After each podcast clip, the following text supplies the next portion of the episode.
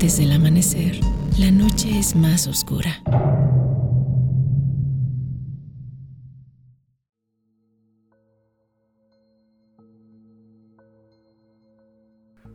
Hola y bienvenidos a Yowali. Como cada noche me acompaña Ro. Hola, buenas noches. Ya estamos en el capítulo 16, si no me equivoco. Segundo de esta segunda temporada, segundo de febrero, segundo mes del año, segundo todo. Y yo soy Érico. Muchas gracias por esas palabras tan bonitas, Ro. Hoy hablaremos acerca de unas criaturas mitológicas del folclore maya, porque me parece que no son muy conocidas. Eh, pues no, yo ahorita pensándolo, pues no me viene ninguno a la mente. Aparte de que me imagino que como veremos tienen nombres bastante complicados. Sí, tienen su nombre obviamente en maya y son un poquito difíciles de pronunciar, pero también son muy interesantes. Así que, pues vamos a verlos.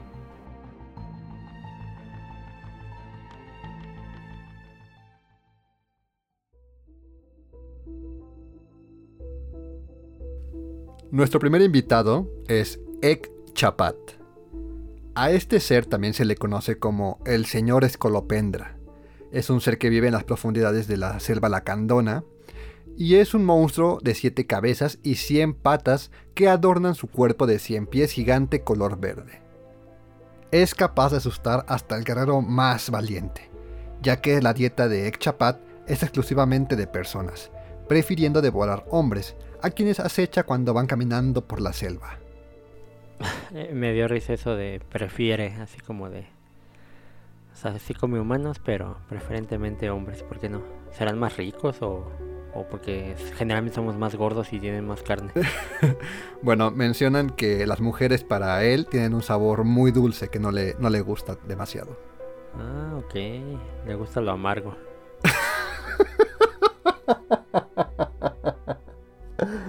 Ay, le gusta lo fuerte, ¿no? Para que amarre. Exacto. Sin embargo, Ek Chapat no se considera alguien maligno. Simplemente es una criatura que se encuentra arriba de nuestra cadena alimenticia. Así como nosotros comemos otros animales como vacas o gallinas, él lo hace pues con personas. Prefiriendo empezar con el corazón cuando aún este sigue latiendo y con mucha sangre. Además, siempre le da una oportunidad de sobrevivir a sus potenciales alimentos. ¿Y cómo es que les da chance? O sea, corre y si te atrapo te como y si no te salvaste. no. Si la persona logra adivinar los enigmas de Ek Chapat, no solamente quedará exento de ser devorado en el futuro, sino que también recibirá varios dones, como entender el lenguaje de las piedras y las plantas o poder transformarse en cualquier animal a su voluntad. Oh, bueno, es una, es una buena apuesta, pero pues también depende del tipo de acertijo que te quiera poner, ¿no? Sí, pues yo creo que son un poco complicados y aparte pues algo algo tramposos, ¿no? Seguramente. Yo seguramente terminaría en su plato porque no, no se me da eso de adivinar acertijos.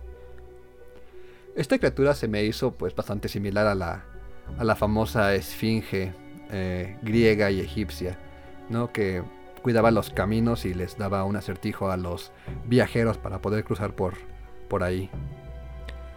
A mí me recordó algo más noventero de Le temes a la oscuridad.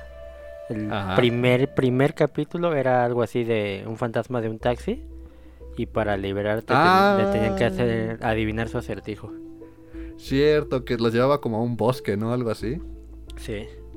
No sé por qué había un taxi en el bosque o algo pasaba, no me acuerdo.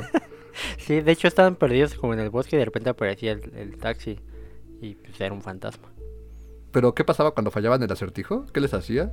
Eh, quedaban deambul- de hecho es lo que le pasó al taxista, ya me acordé que como él no adivinó, su alma quedó ahí este en el En el bosque y él era un taxista Ah. y pues entonces la pasaba, ahora le ayudaba al doctor ese loco.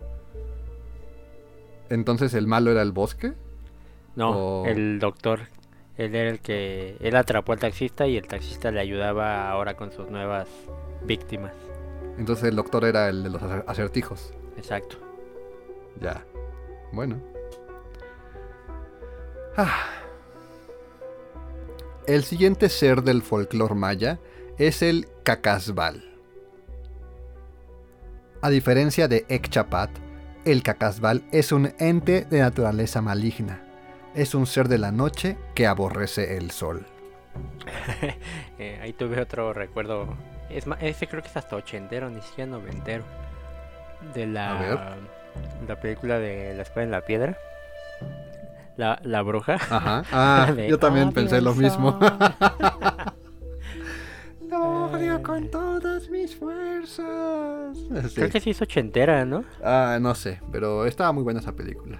Sí, muy buena. Pero bueno, continuemos.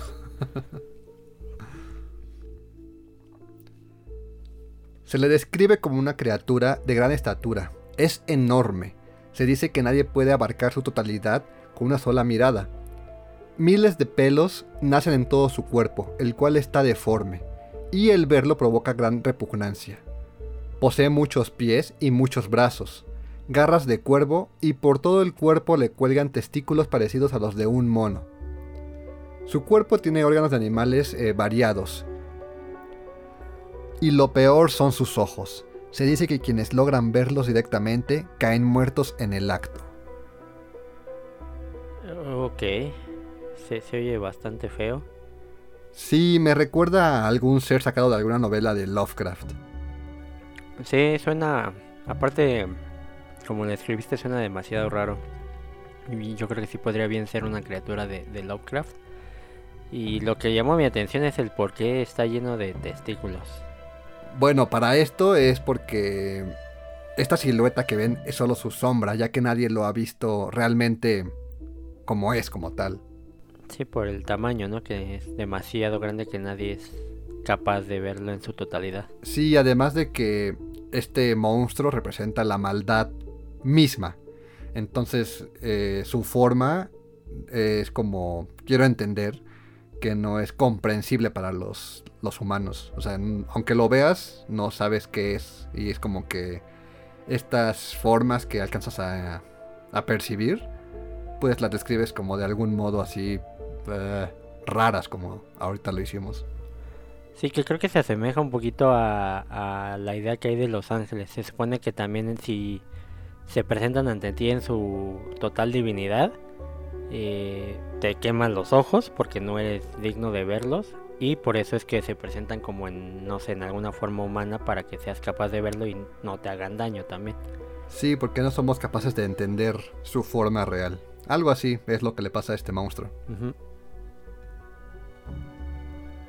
Además de que es invisible, ya que nadie que él no quiera puede verlo.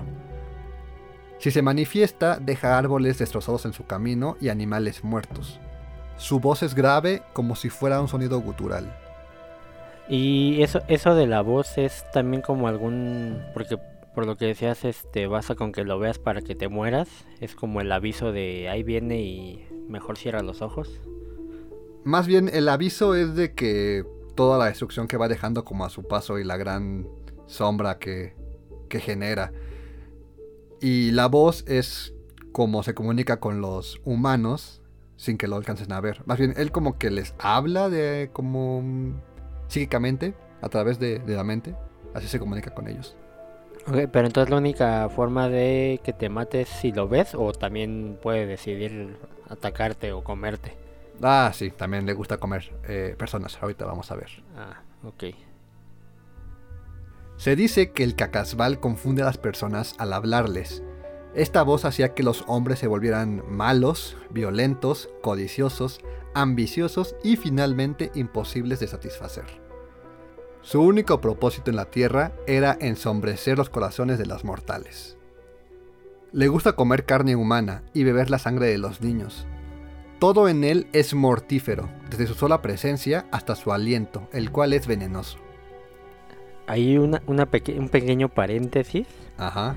¿Por qué crees tú que en muchas eh, folclores, en muchas criaturas, el hecho de beber sangre específicamente de niños tiene o suele tener o le dan propiedades, eh, ya sea como curativas o de rejuvenecimiento o alguna cosa así? Mm, Yo creo que por la misma inocencia de los niños. O sea, como al ser seres pues más puros, entre comillas, ¿no?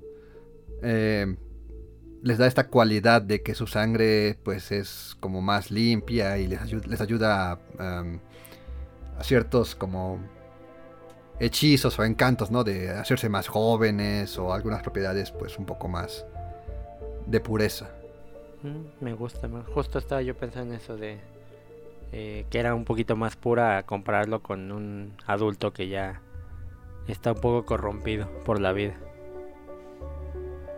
Lo que le entretiene a este monstruo es que después de devorar a alguien, llevaba los huesos hasta la puerta de su casa para que su familia pues viera lo que había pasado con su víctima y quedara pues el horror. No, pues este sí es bastante malo. Sí es la maldad pura, la, la misma maldad pues hecha corpórea.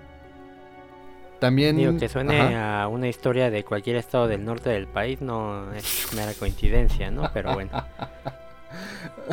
No sé cómo reaccionar a esta, a esta oración que acabas de formularnos. Bueno, eh, a- también al Cacasbal le gustaba pasearse por los sembradíos para pues secarlos y destruirlos y pues provocar más hambrunas y desolación. El siguiente ser, quizás si lo conozcas, ya que es el famoso Alush o Aluche. Ah, sí, él sí me suena, pero escucharé quién es realmente porque no recuerdo específicamente. Esta criatura es equivalente al elfo o al duende germánico, y así como él, este se dedica a robar objetos brillantes, dulces o tabaco, ganado y hacer todo tipo de travesuras. O sea, es nuestro trickster de, las, de estas culturas. Mm, sí, es un duendecillo, también comparado al chaneque, solamente que ese es náhuatl. Son pequeños, con una estatura que solo se acerca a la altura de las rodillas de una persona promedio, y con la apariencia de personas miniatura que tradicionalmente visten a la usanza maya.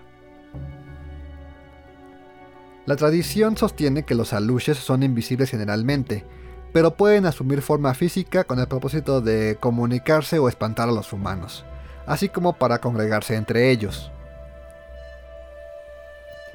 Están asociados generalmente con lugares de la naturaleza, tales como las selvas, las grutas, piedras y los campos.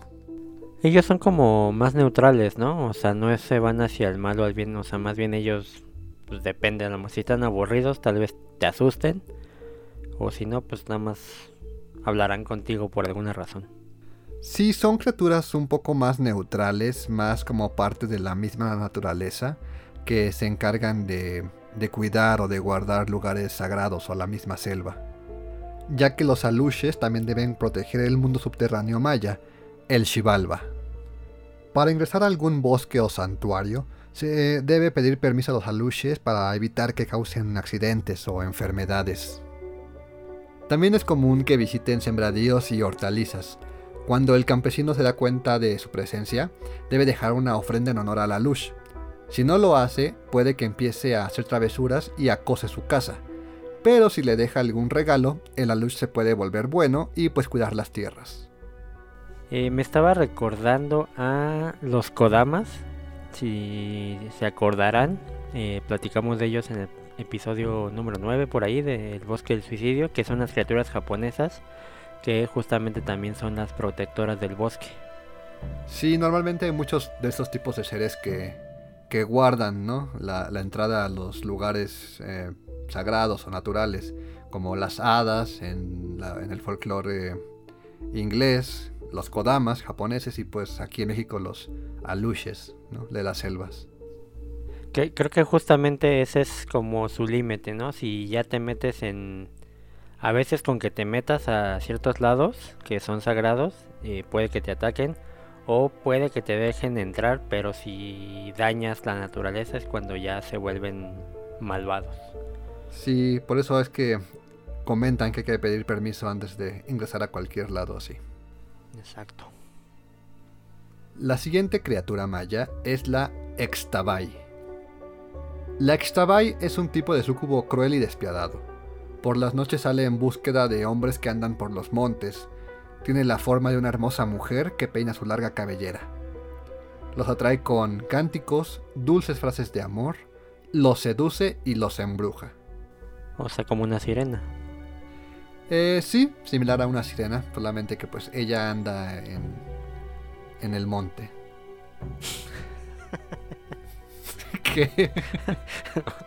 No sé, me dio risa. es que me imaginé a puro, pues a puro brother de la sierra. No sé, me dio risa. Lo siento. Eso es racismo, Rod. No, sí, totalmente, pero pues eso pensé, ¿qué les digo? ah, bueno, dicen que es imposible resistirse a sus encantos y que quienes la siguen se acaban perdiendo en la selva para no volver a ser vistos nunca más. Ni cuando se van por los cigarros. ¿Qué relación tiene eso con, con la Extabay? No sé, fue un chiste de tío.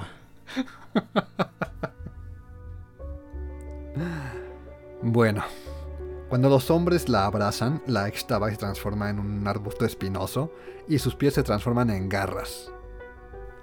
Eso es similar a las ninfas, ¿no? También. Mm, sí, algo similar. Las ninfas se transformaban en árboles o en plantas. Solamente que la Extaba se transforma en un arbusto espinoso para que su víctima pues no escape y pues sus garras se hacen, más bien sus piezas en garras, pues para destrozarlo y comérselo después. Wow. Este monstruo se me hizo similar al, al ser coreano Kumiho, que igual es una un ser que se aparece con forma de mujer muy hermosa para pues seducir a los hombres. Que creo que es una forma pues sí muy constante, que siempre hay un monstruo, bueno, uno o una, que se transforma o tiene esta apariencia muy seductiva, ¿no? Para, para atrapar a sus víctimas, ya sea pues hombre o mujer, ¿no? Eh, dado el caso. Sí, pero y justo está yo pensando que suele ser justo que se convierte en mujer y come hombres. No hay, casi no hay para hacia el otro lado.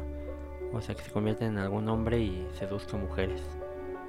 Sí, creo que estos monstruos no, no son tan comunes. Debe de haber alguno, pero al menos no es tan, famoso. Yo, yo me acuerdo más o menos de la historia de uno este, en Latinoamérica, no recuerdo el nombre, pero sí era como esta idea de que según contaban que este se- tomaba forma humana, pero lo describían como un clásico europeo, ya sabes, alto, güero, guapo, Ajá. que seducía a, a las chicas. Pero no recuerdo el nombre de esa criatura. ¿Ni de qué región? Ah, creo que era por Chile y por esa zona, pero no estoy seguro. Y nuestro último monstruo por la noche es la vieja Chichima. Este monstruo no es exclusivo de los mayas, ya que se supone lo han visto desde Veracruz hasta Tuxtla Gutiérrez en Chiapas. Vive en cuevas de la selva. Quienes la han visto dicen que es viejísima y horrorosa. Tiene dos largos colmillos que salen de su boca y un par de pechos tan grandes que puede ponérselos sobre los hombros. Dicen que duerme apoyada sobre un palo, porque si se llega a acostar no podrá levantarse. A la vieja Chichima le gusta comer niños, y para atraerlos fríe plátanos. El dulce aroma de la fruta atrae a los pequeños, quienes al verla creen que es una abuela y se acercan a pedirle. Entonces la vieja los atrapa y los encierra para después comérselos vivos. Esta criatura no se ha podido atrapar, ya que a pesar de su apariencia es muy fuerte, por lo que si se llega a percibir el aroma dulce en el medio del monte o de la selva, es mejor abandonar la zona de inmediato. o sea que se, se tropezaba con sus propias chichis o cómo. Eh, supongo que sí, por eso se las pone en los hombros para eh, mayor movilidad. La verdad es que con una descripción así ya perdería todo, todo el miedo hacia ella. No creo, ¿eh? Yo creo que es, es que sí se ve como muy... Muy tenebrosa. Bueno, es que si la ves en la oscuridad y ya las trae ahí acomodadas, pues ni cuenta te vas a dar, pero si la ves como se las está aventando como si fuera bufanda, pues la verdad me daría mucha risa, entonces ya sería como, ah, bueno, ya.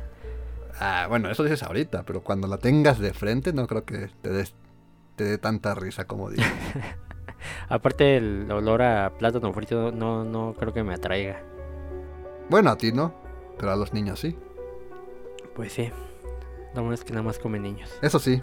Bueno, no, come de todo, ¿no? Pero que prefiere a los niños. No, según esto sí nada más come niños. Ah, ok. Y de hecho, si el niño que llega con ella es muy, muy flaquito, ella lo captura para pues engordarlo y después comerlo. Algo así como en el cuento de Hansel y Gretel.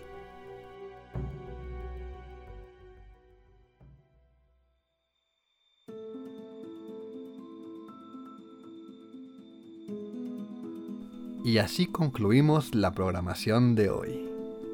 Revisamos unos cuantos monstruos del folclore maya que pues esperamos hayan sido nuevos para ustedes. Pues, para mí sí lo fueron, no, los conocía la verdad. Creo que eh, de los mayas se habla más sobre su filosofía y de que tenían esta cualidad de predecir muchas cosas, pero en cuanto a folclore en criaturas creo que se conoce muy poco. ¿Y a ti de estos eh, pocos monstruos que vimos, cuál fue el que más te llamó la atención, Ro? Pues yo creo, es que me gustaban mucho Cacasbal y Alux. No, Alux no, este... Shtabai era el que era como el duendecillo, ¿no? No, la Shtabai es la mujer hermosa y el Alush Ah, es el duendecito. Entonces sí era el Alush. El Alush y el Cacasbal, yo creo que también porque, pues, como son semejantes a muchas criaturas de otras culturas, por eso me gustaron. Me quedaré con el Cacasbal porque, pues, es el. el pues no es neutral, él es maligno y punto. Es, como decías tú, la representación total del mal. Y me gustó, me gustó ese. Aparte del nombre, creo que es de los más sencillos de todos, de los que dijimos. ¿Y a ti cuál te gustó más? A mí el Cacasbal también me, me- me impresionó por este, este concepto, ¿no? De, de que no tiene un cuerpo mm, entendible para las personas. Y pues la vieja Chichima también me, se me hizo interesante porque pues sí es como malo totalmente, que anda buscando niños para comérselos y que pues anda por ahí libre en los, en los montes y en las selvas. Creo que quedó claro que nos gusta lo maligno. Pudimos haber dicho, ay, sí, qué padre la luz que defiende los bosques, pero no.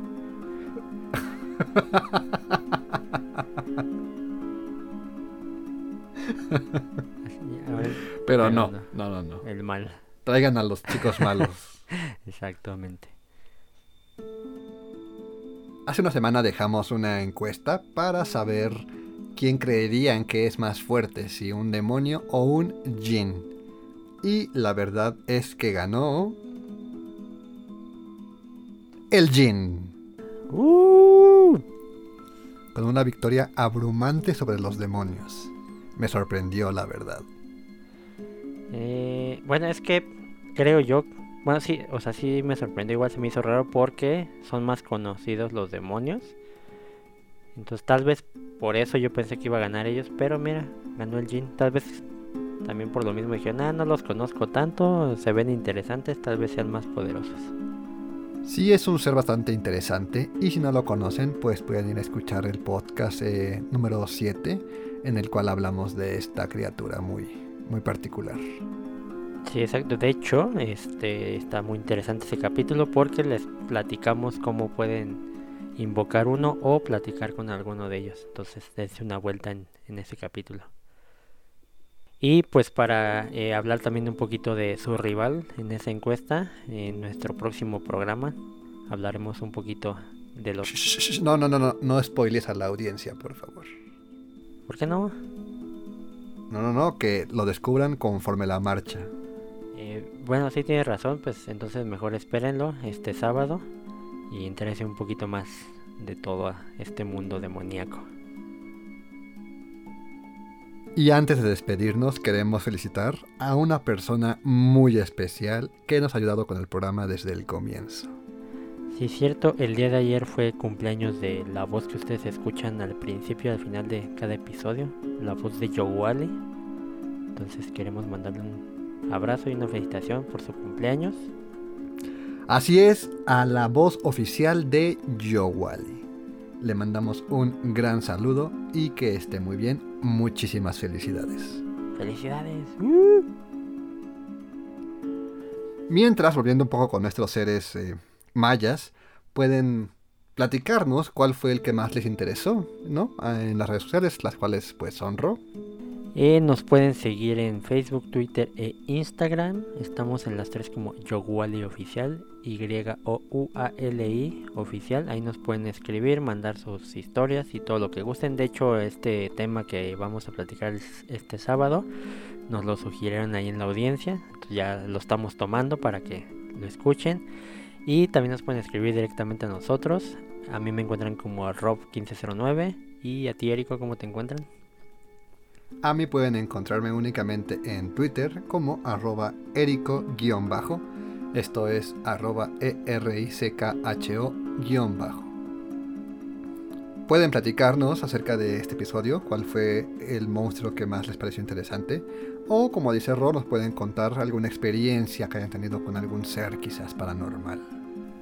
Sí, exacto. Recuerden que eh, pues nosotros somos, estamos buscando esa prueba de, de algún ser paranormal. Entonces, si tienen alguna, estaría bastante bueno que nos la manden para que nos hagan cambiar de parecer.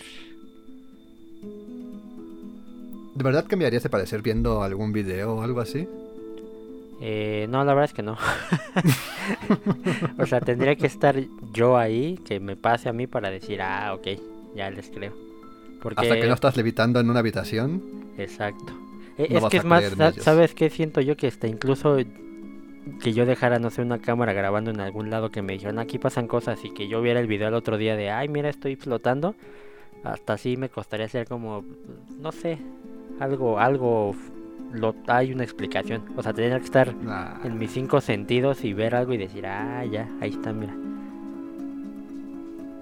Porque pues el video siempre puede ser modificado de alguna u otra forma. Las fotos sí, manipulado, ¿no? exacto.